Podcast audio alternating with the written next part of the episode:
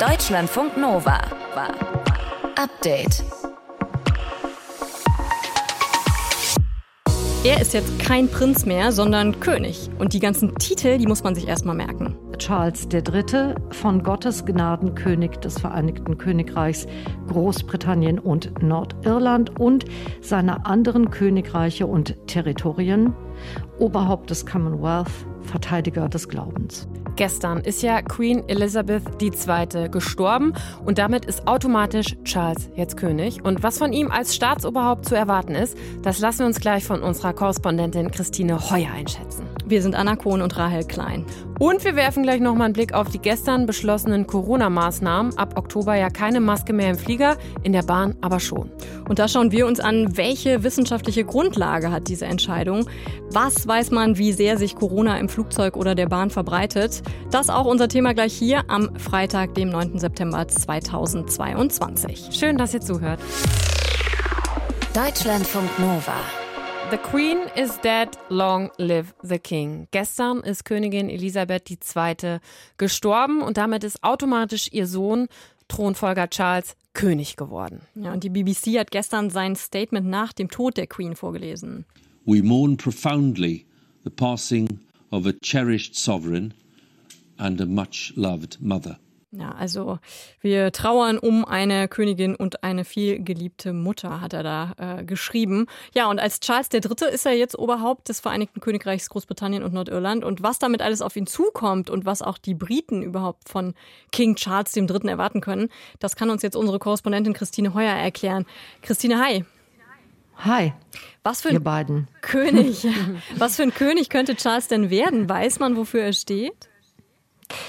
Er galt immer als etwas schrulliger Exzentriker, spricht ja mit seinen Pflanzen, er hasst Teile moderner Architektur, er ist ein großer Fan der Homöopathie.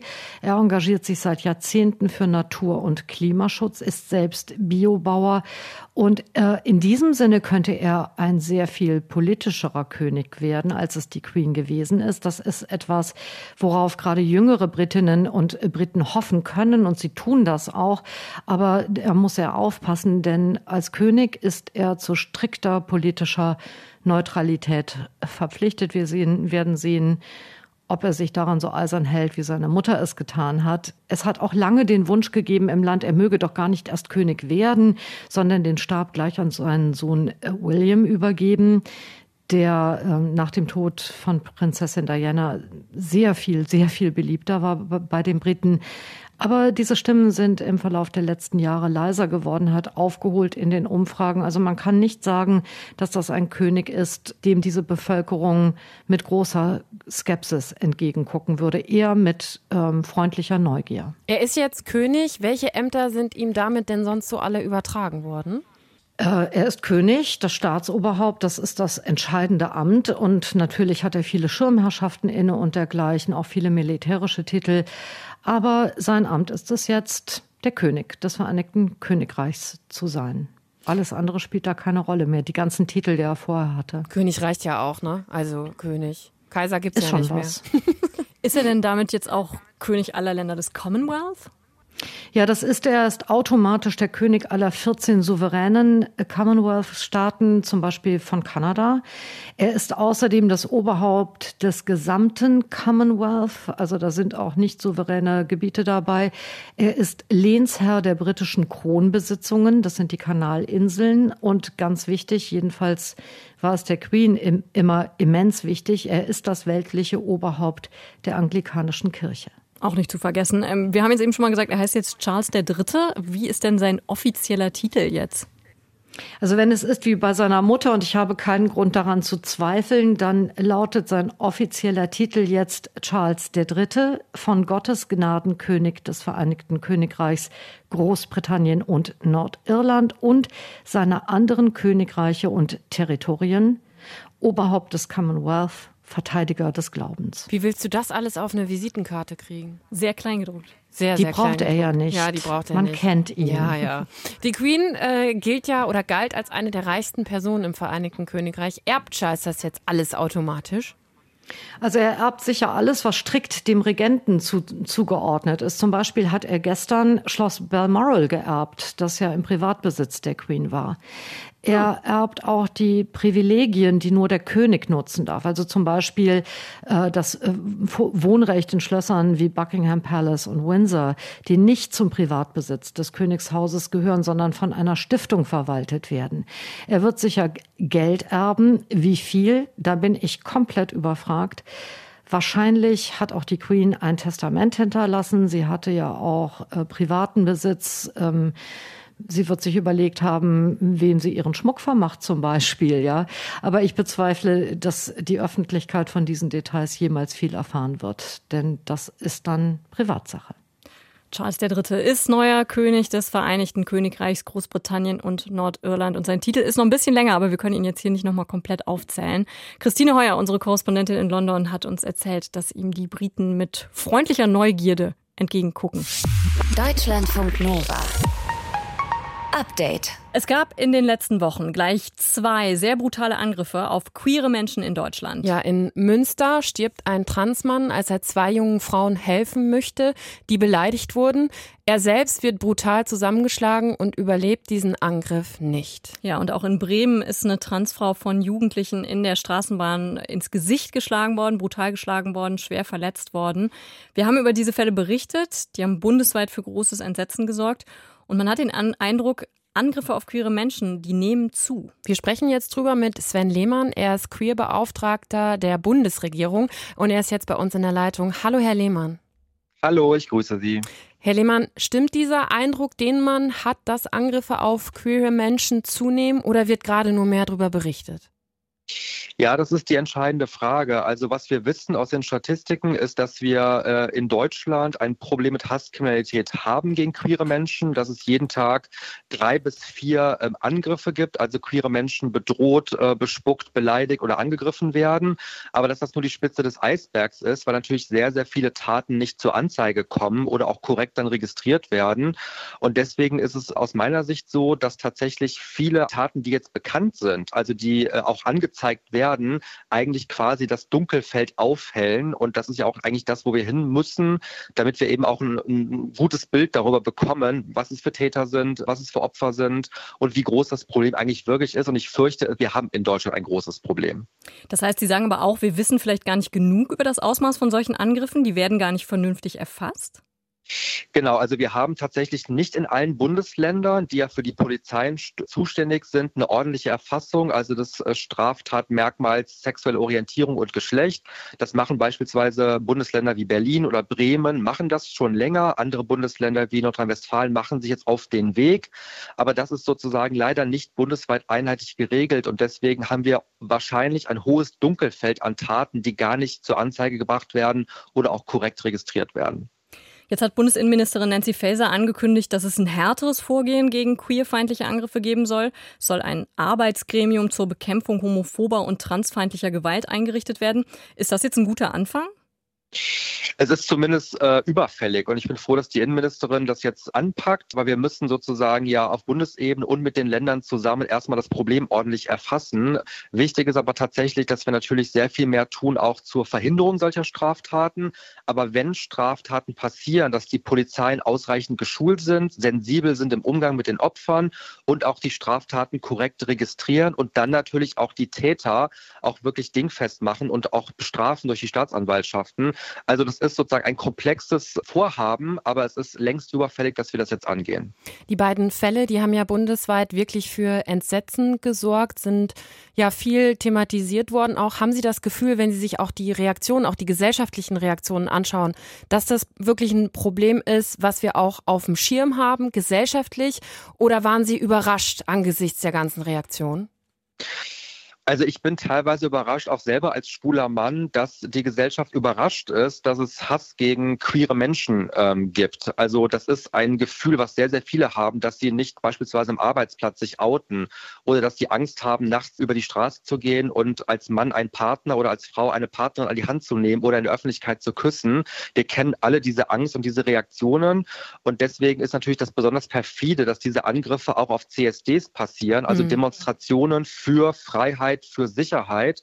Und deswegen ist es auch ein politisches Problem, wo der Staat, aber auch die Gesellschaft sich an, solidarisch an die Seite der queeren Menschen stellen muss.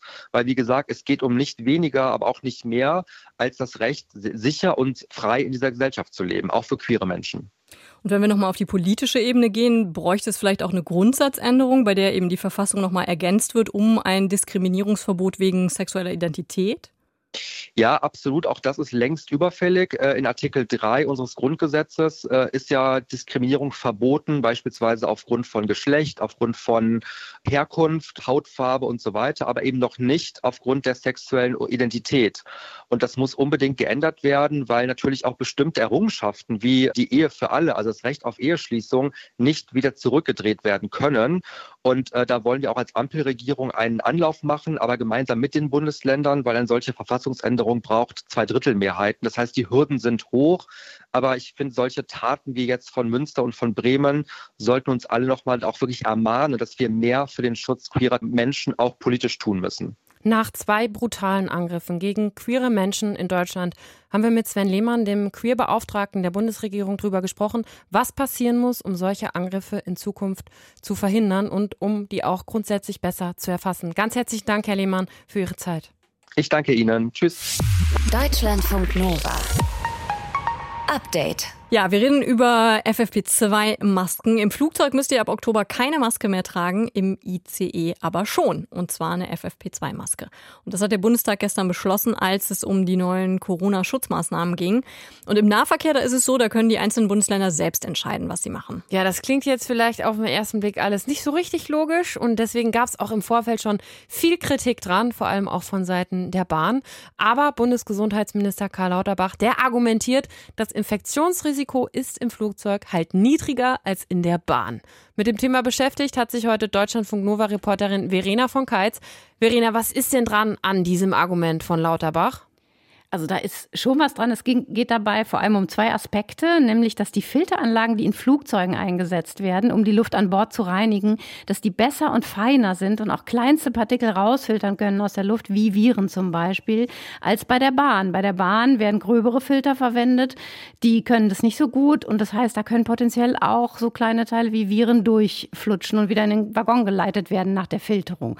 Und dann sagen ja die Fluggesellschaften, dass die Luft in den Kabinen alle zwei Minuten Minuten ausgetauscht wird. Also man hat halt wirklich einen regen, regen äh, Wechsel von der Luft. Das ist bei Fernzügen auch weniger. Da soll es eher so alle sieben Minuten sein. Das sind auf jeden Fall Argumente für Karl Lauterbach. Und er sagt auch, dass einfach mehr Menschen mit der Bahn fahren als fliegen. Und deshalb hält es die Politik für vertretbar, dann einen Unterschied zu machen zwischen Flugzeug und Bahn? Ja, genau. Man muss sich auch immer klar machen, die Politik guckt ja immer auf die Gesamtzahlen der Bevölkerung und guckt zum Beispiel, an welcher Stelle Maßnahmen das Infektionsrisiko sinnvoll verringern und wo die Gefahr eher klein ist, dass es irgendwo zu einem Superspreader-Event kommt.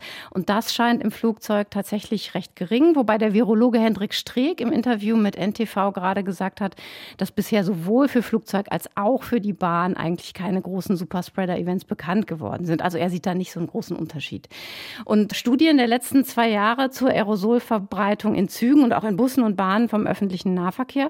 Die haben gezeigt, dass die Lüftung in Fernverkehrszügen ziemlich gut ist und dass sich Aerosole nicht sehr weiträumig verbreiten. Und eine Untersuchung der Berliner Verkehrsbetriebe mit der Charité zusammen, die hat auch zeigen können, dass die Luft in U-Bahn und in Bus eigentlich ganz gut durchgemischt wird, weil es einfach so regelmäßig Haltestellen gibt und die Türen hm. geöffnet werden und dass geöffnete Fenster in den Verkehrsmitteln auch total viel bringen, um die Aerosole rauszupacken. Jetzt hast du ganz viele Informationen, Erkenntnisse zusammengefasst. Jetzt muss man sich doch schon wieder ein bisschen fragen, was machen wir jetzt damit? Das ist immer das große Problem. Ne? Was machen wir mit den ganzen Infos?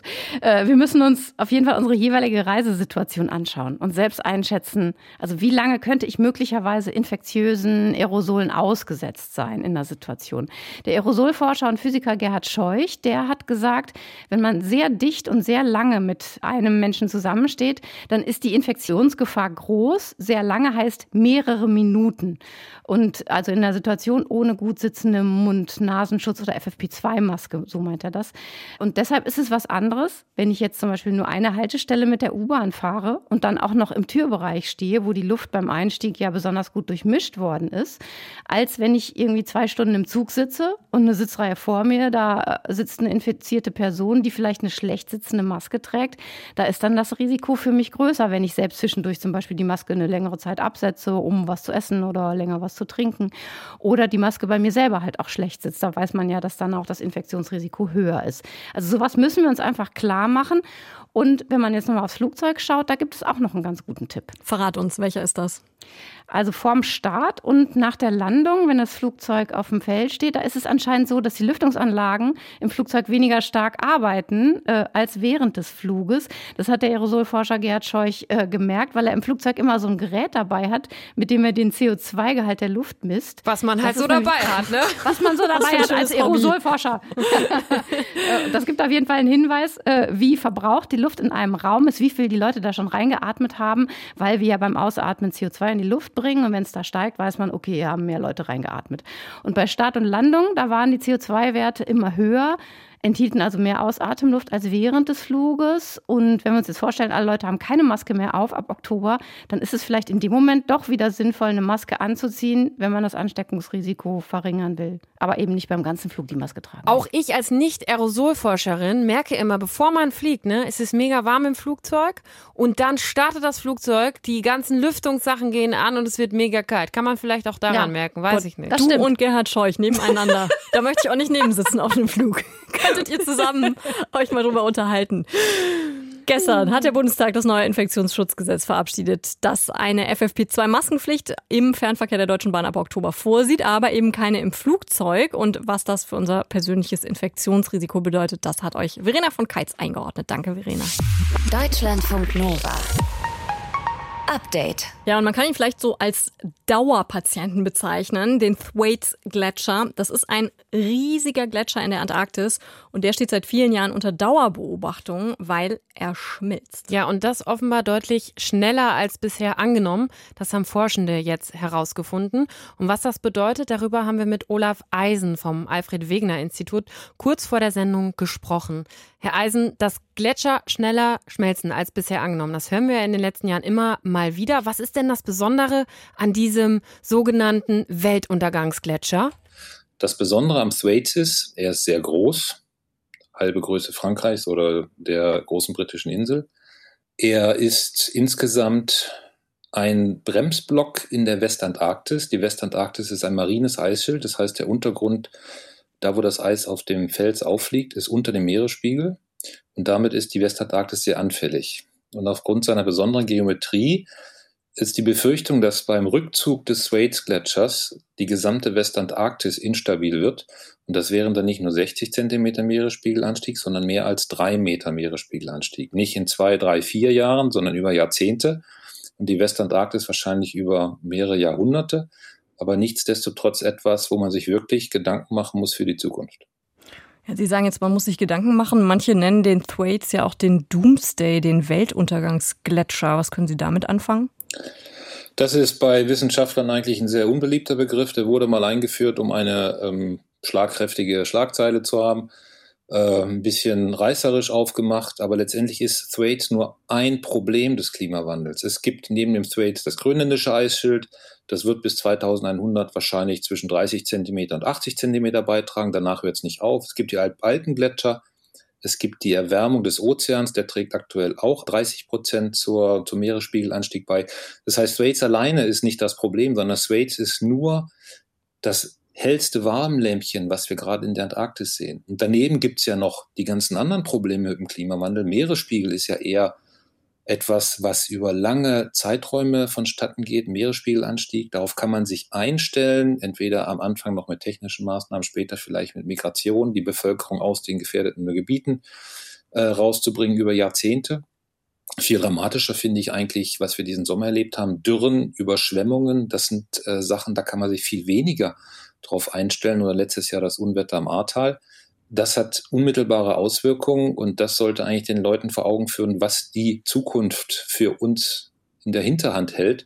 Wir sind noch nicht mal bei 1,5 Grad Erwärmung global angelangt und wir sehen schon äh, viele Sachen, die wir so eigentlich nur in den schlimmsten Szenarien befürchtet haben. Wenn wir jetzt nochmal auf den Gletscher, doch nochmal auf den Thwaites Gletscher ganz konkret schauen, was passiert, wie wirkt sich das aus, wenn dieser Gletscher jetzt schmilzt? Wo kommt das zuerst an? Der Thwaites wird weiter sich zurückziehen. Das ist so die äh, verlässlichste Aussage. Das Eisschelf, also der Teil, der auf dem Ozean schon schwimmt, das östliche Schelf wird wahrscheinlich in den nächsten Jahren weiter sich ähm, auflösen. Das hat schon sehr starke Risse. Ähm, die Aufsetzlinie des Thwaites wird weiter ins Landesinnere zurückziehen. Das heißt, der Thwaites selber wird weiter an Masse verlieren und das in den Meeresspiegelanstieg ähm, einbringen. Die Masse, die in der Antarktis verloren geht an Eis, wird sich vor allem in der Nordhalbkugel bemerkbar machen. Das heißt, wir sind in Europa oder anderen Regionen in äh, der Nordhalbkugel stärker von dem Eisverlust in der Antarktis betroffen, als es zum Beispiel Australien oder Südamerika wäre.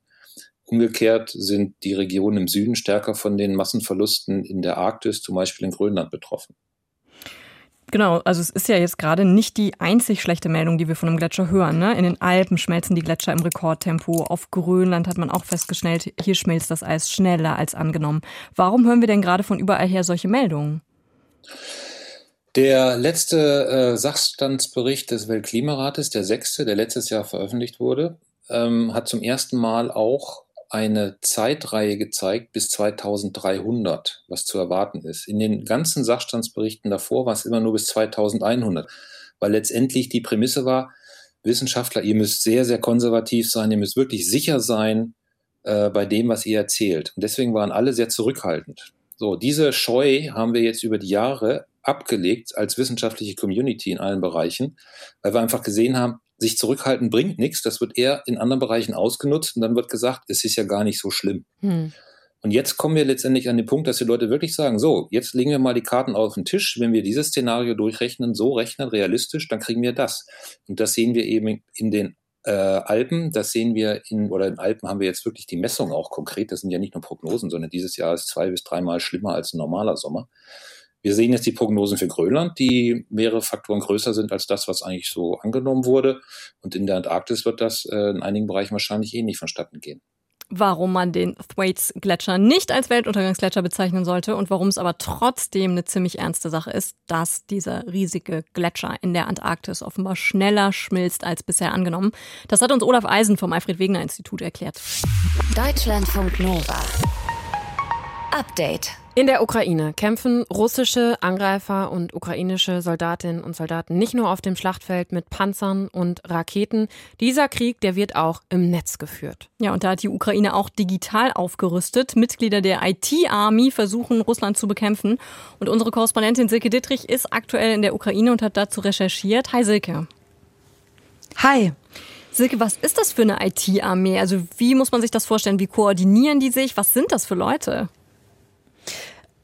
Ganz genau weiß man das gar nicht. Ich habe einen der Administratoren getroffen und der meinte, das sind mehr als 230.000 Leute, keine Ahnung, wer die alle sind. Also es sind auch gar nicht nur Ukrainerinnen und Ukrainer, sondern es sind auch total viele Leute von außerhalb. So fast schon, ehrlich gesagt, die ersten paar Tage im Krieg, da hat der Minister für digitale Transformation, so heißt er hier in der Ukraine, ein ganz junger Typ, weltweit dazu aufgerufen, dass einfach Leute bei dieser IT-Army mitmachen. Und das ist, glaube ich, wirklich was ganz, ganz Neues ist. Also es ist so, Hacktivisten könnte man sie vielleicht nennen. Also es sind noch nicht mal nur totale IT-Cracks, die da mitmachen. Das ist wie so ein Crowdsourcing. Und der Administrator hat mir dann erklärt, dass die quasi jeden Tag so Ziele raussuchen. Da gibt's dann eben schon einige Administratoren, die das so bewachen.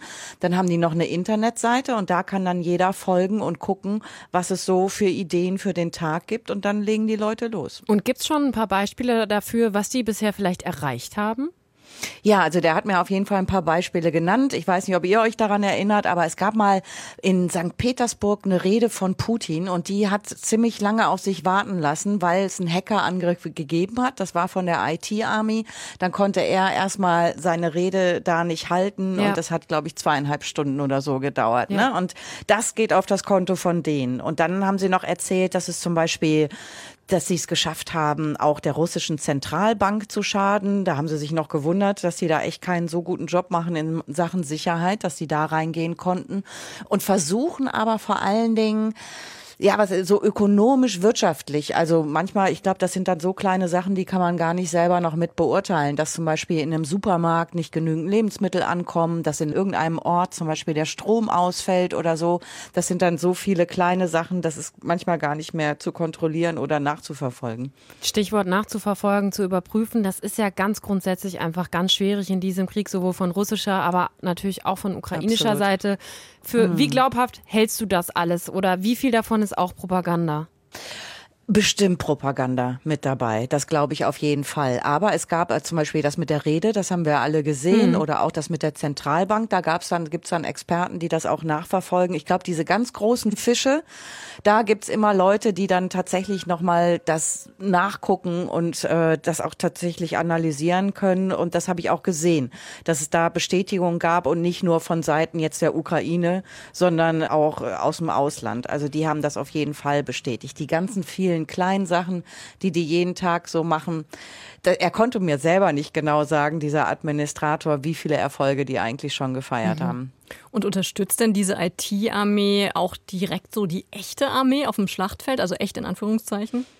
Noch nicht, das habe ich den auch gefragt. Er meinte, es sei auf jeden Fall ein Ziel, weil ich auch gefragt habe, ob die es irgendwie schaffen würden, dann vielleicht die Drohnen der Russen in andere Richtungen zu verschicken oder direkt an der Front einzugreifen. Da hat er gesagt, nee, das machen wir nicht. Er sieht sich auch nicht als Soldat. Er meint, das sind schon die Leute an der Front, sondern äh, er sieht sich also als Cyber-Widerstandskämpfer und die anderen, glaube ich, auch alle. Also bis an die Front geht das noch nicht. Wie die ukrainische IT-Army versucht, die russischen Angreifer zu bekämpfen, darüber haben wir mit unserer Korrespondentin Silke Dietrich gesprochen. Sie ist aktuell in der Ukraine für uns unterwegs. Dank dir, Silke. Deutschlandfunk Nova. Update. Immer Montag bis Freitag auf deutschlandfunknova.de und überall, wo es Podcasts gibt. Deutschlandfunk Nova.